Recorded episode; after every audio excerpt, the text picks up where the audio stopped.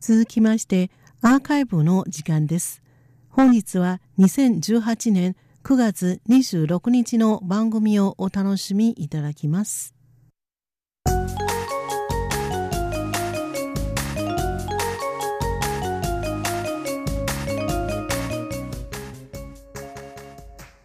リスナーの皆様ようこそティールームへの時間です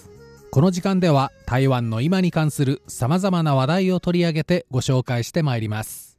このコーナー本日の担当は駒田です。近年日本では人口の減少による人手不足を背景に外国人労働者が急増。その数は過去最高となっています。またホワイトカラーや専門職の外国人受け入れが進む中で本格的な移民受け入れの是非についても議論が起こっています。台湾ではすでに建設現場やホームヘルパーなどの領域で多くの外国人労働者の受け入れを行っており台湾社会にとってかけがえのない存在となっています。台湾は今年3月65歳以上の高齢者の人口比率が14%を突破。高齢社会に突入しました。国家発展委員会の見通しによりますと台湾では2025年人口減少が始まり2026年には超高齢社会に突入。2027年労働者人口は人口の3分の266.7%を切るとみられています。このように今後労働市場において人手不足が予測される中中華民国政府は新経済移民法草案をまとめ主にホワイトカラーの外国人労働者の受け入れを目指し専門的な能力を持つ外国人の永住権取得条件の緩和を進めています。本日のこのコーナーでは台湾における外国人移民受け入れに関する状況についてご紹介したいと思います。まずは現状についてです。目下台湾には居留証と呼ばれる長期滞在用のビザを持ちかつ現在も台湾で暮らしている外国人が73万人余りいます。居留証は住居の居とどまる証明書の証と書きます。これらの居留証を持つ人たちの大部分は台湾で働いているもしくは台湾の学校で学んでいる人たちです。これらの人たちは正確には73万844人います。この数はおよそ10年前2008年の41万7385人に比べ30万人余り増加しています。しかし内政部移民所の職員はこの状況について過去台湾の移民政策はいわば去る者は追わず来る者は拒むというハードルの高いものであったと指摘。さらに経済的な面での魅力にも乏しかったことから長期滞在者用のビザといっても実際は比較的短期間台湾に滞在する外国人労働者が主となっていたとの見方を示しました。この移民所の職員の指摘通り73万844人の外国人のうちその大部分は東南アジア各国出身の単純労働者です男性は一次産業や二次産業に従事女性はホームヘルパー、ベビーシッターなどの仕事が主体となっています。一方、ホワイトカラーの外国人については、語学教師が5935人でトップ。続いてビジネスパーソンが5234人。システムエンジニアが2888人。宗教関係者が1375人。医師が463人となっています。長期の滞在者が73万人余りいる一方で永住権にあたる永久居留証を取得した外国人はどれほどいるのでしょうかその数は1万4448人です居留証取得者の数と比べますとなんと50分の12%ほどの数にとどまっています。ちなみに国地域別で最も多いのは日本人で2379人です。職業ではビジネスパーソンシステムエンジニア教師などが主体となっています。続いてはアメリカ人で2019人です。アメリカ人は語学教師など教師が最も多くなっています。3番目はマレーシアです。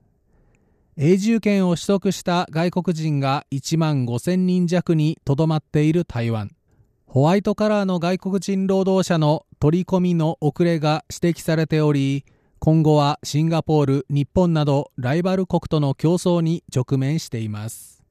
シンガポールは5年前、2013年に人口白書を発表。毎年永住権取得者を3万人、また1万5千人から2万5千人の移民を受け入れることで、シンガポールの就業人口を維持する方針を示しました。また移民に対し保守的だった日本も、学歴、就業経験、年収などの各項目のポイント評価で70点以上を獲得した高度外国人材と呼ばれる外国人については日本に3年暮らせば永住権を申請できるよう規制が緩和されました。こうした中行政院農業委員会の李大使主任委員は日本で10月から始まる新たな国会ではこうした高度外国人材だけでなく、第一次産業に従事する外国人労働者の受け入れが提案される可能性があると指摘。仮に日本が本格的に受け入れを開始した場合、東南アジアの学生たちにとって大きな魅力に移るとして、台湾の人材確保に大きな影響を与えることは必至だと警告しました。日本は国内の保守派に配慮し移民という名称こそ使わないものの農業などの一次産業のほか建設介護などの分野について外国人労働者の受け入れのハードルを下げる方針となっており台湾とバッティングする可能性は十分にあると言えますね。こうした中台湾では今年の5月新経済移民法草案を可決しました。これは投資を通じて移民する人など特定の専門性を持つ外国人の永住権取得までの期間の短縮。さらにはその家族の居留ビザ永住権取得条件の緩和などホワイトカラーの移民受け入れを推進するとともに一次産業二次産業並びに社会福祉などの仕事に従事する主に東南アジア出身の外国人労働者についても一定条件のもと永住権取得を可能にしようとするものです。これは台湾で合計6年以上働きかつ7年連続年間183日以上台湾に滞在した労働者は永住権を取得できるようになるというものです。国家発展委員会の統計によりますと今年2月の時点で台湾ですでに6年以上暮らしているこうした外国籍の単純労働者は10万人余りいるということです。また教育部も政府による東南アジア南アジアオセアニア各国との関係強化政策新南高政策に呼応する形で新南高人材育成計画を推進。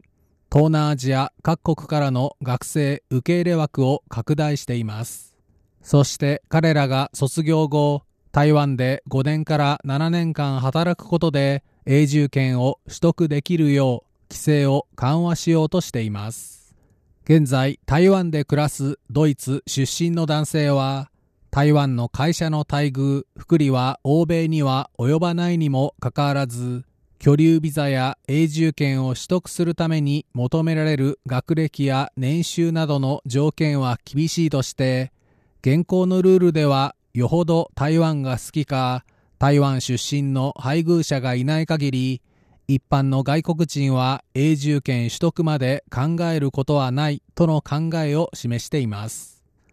こうした声を受けて労働人口確保のため規制緩和に踏み出した台湾。